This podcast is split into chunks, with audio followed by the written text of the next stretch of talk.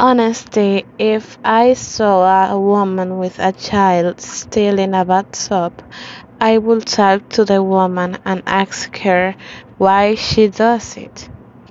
She honestly shouldn't tell anyone about that situation, but she would tell her not to do it again, or else I would have to take or to talk to my superiors.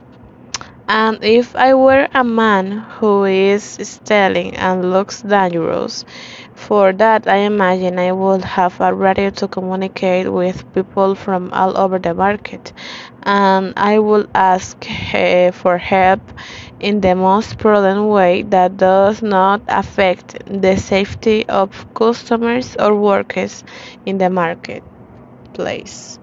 And thank you. Goodbye.